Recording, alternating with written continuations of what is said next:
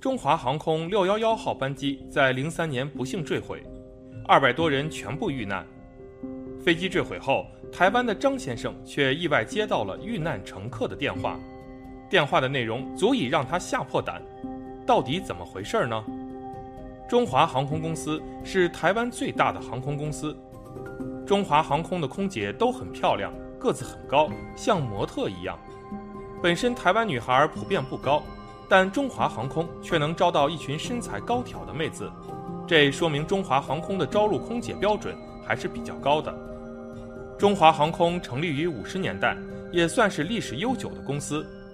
进入九十年代以来，该公司曾出过两次事故。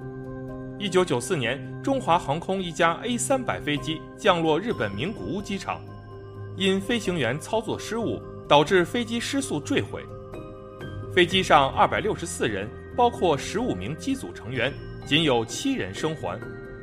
一九九九年，中华航空又出事了，一架麦道客机降落香港机场，机毁人亡。当时香港遭受台风森姆的影响，导致客机降落瞬间突然倾斜十五度，翻倒后起火。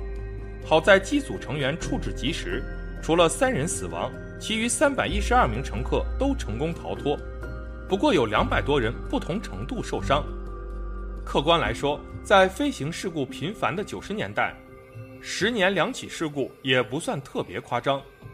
然而，让所有人没想到的是，二零零二年五月二十五日，中华航空又发生了一起特大事故。十五时零七分，华航的七四七二百型，编号 B 幺八六六，搭乘二百零六名乘客及十九名机组员，包括正副驾驶及飞行工程师。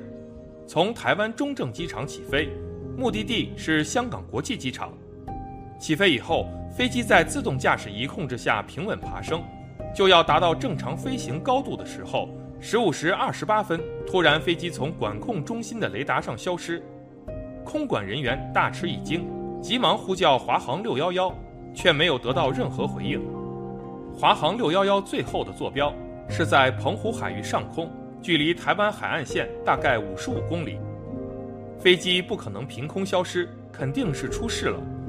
空管立即上报华航六幺幺疑似失事，由此台湾展开了最大规模的搜索救援工作，参加救援的人员超过一千人，先后动用了直升机、侦察机、军舰、巡逻船，甚至渔船。最初赶赴海域的空军侦察机发来悲哀的报告。该海域发现大量的残骸，包括飞机碎片、落架轮组、桌椅、行李、文件、餐巾、刀叉等。显然，飞机已经坠海。这些残骸散布在长达几十公里范围，看来飞机是在空中解体，而并非整体坠海撞毁。随后，陆续找到了二百多具遗体，有的残缺不全，有的则基本完整。台湾飞航委员会接手了后续的调查。想查明到底是什么原因导致了一架机龄二十二年的飞机坠毁。开始，台湾方面怀疑是大陆导弹击落，又怀疑是恐怖分子袭击。然而，最后的结论是飞机尾部在二十二年前曾经受过创，多次修理仍然有金属疲劳。起飞之前，飞机的维修工程师工作不到位，留下隐患。此次爬升期间，飞机尾部脱落，最终飞机解体。事故发生后，却发现了一件大怪事，直到今天，这件事仍然让人毛骨悚然。屏东市市民张先生，二零零二年五月三十日回到家里，他是个普通政府职员，三十多岁还没结婚，一人独居。他在政府上班，从事枯燥乏味的资料整理工作，平时基本都是上班回家两点一线，很少离开屏东。个人关系上。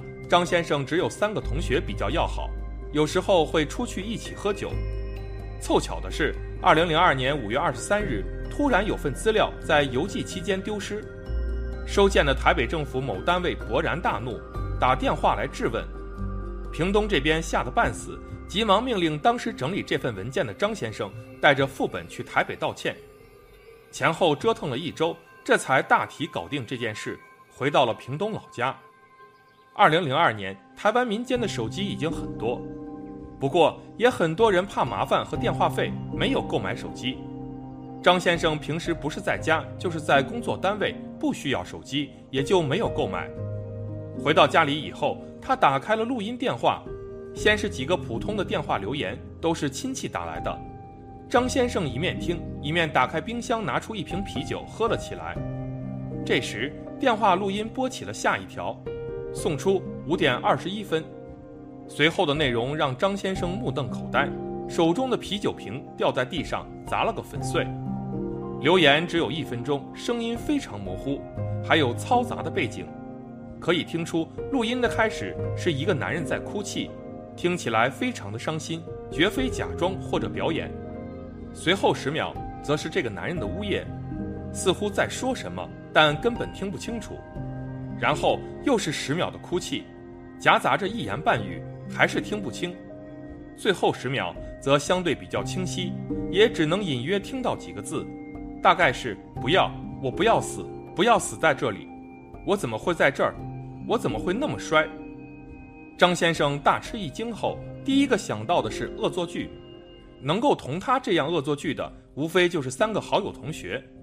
张先生忍住怒气，一个个打电话回去质问，不过只打通了两个人的电话，他们都一头雾水，不知道怎么回事儿。看来电话不是他们打的。会不会是剩下的那个同学干的呢？电话打不通，不能确定。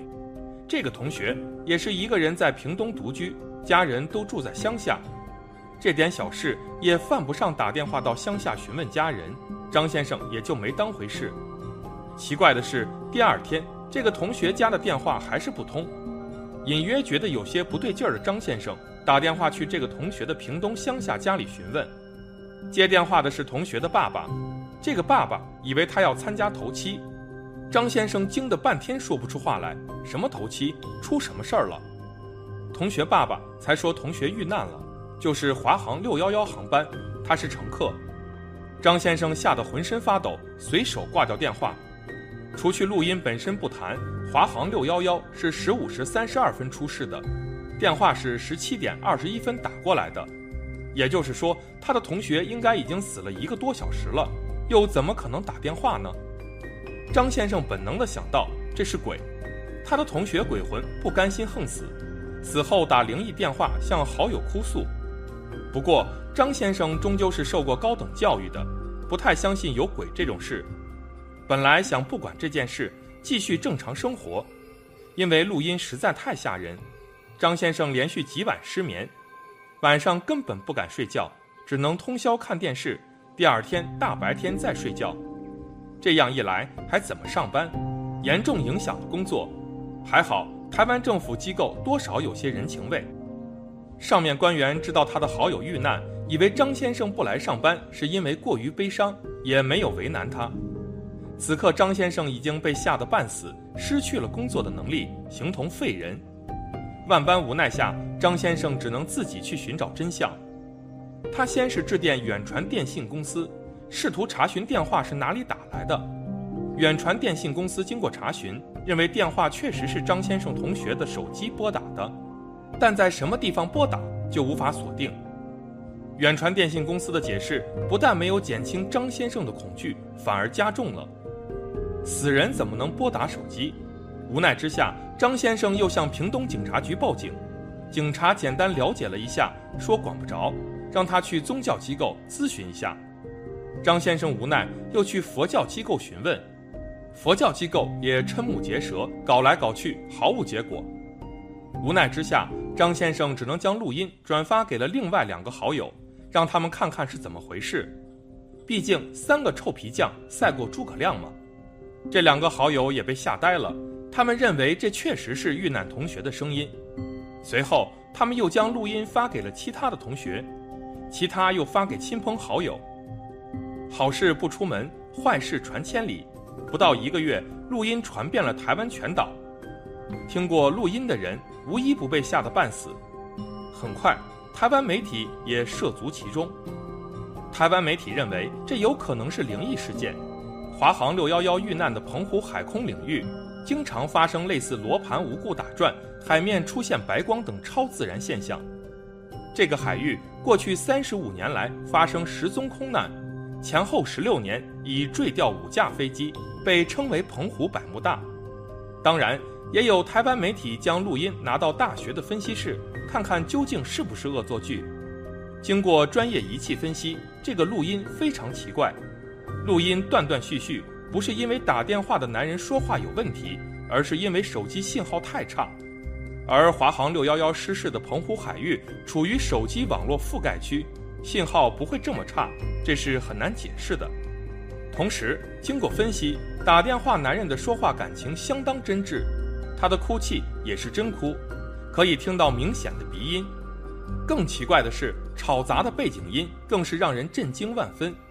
根据高精尖仪器的分析，背景音是巨大的海浪的声音和海水流入狭小空间的声音。这更难以解释。如果是恶作剧，谁会跑到大海上让海水流入船舱，然后去恶作剧？这是会有生命危险的。媒体将分析公布，又引起了轩然大波。这事始终是不了了之。华航方面不知道出于什么角度考虑，从此取消了六幺幺的机号。一种说法是该航航班涉及灵异，航空公司觉得不吉利。然而，华航六幺幺的故事还没有完。到二零零二年十二月二十二日，台湾复兴航空公司一架法制 ATR 七二螺旋桨货机在飞往澳门途中，于凌晨一时五十六分在澎湖西南海面坠毁，正副机长全部遇难。失事货机曾运输华航六幺幺遇难者遗体返回台湾。货机的坠机地点距五月台湾华航客机失事的地点仅相距十里。本期的视频就到这里，感谢大家的观看。如果您喜欢这个视频，记得点击订阅。我们下期再见。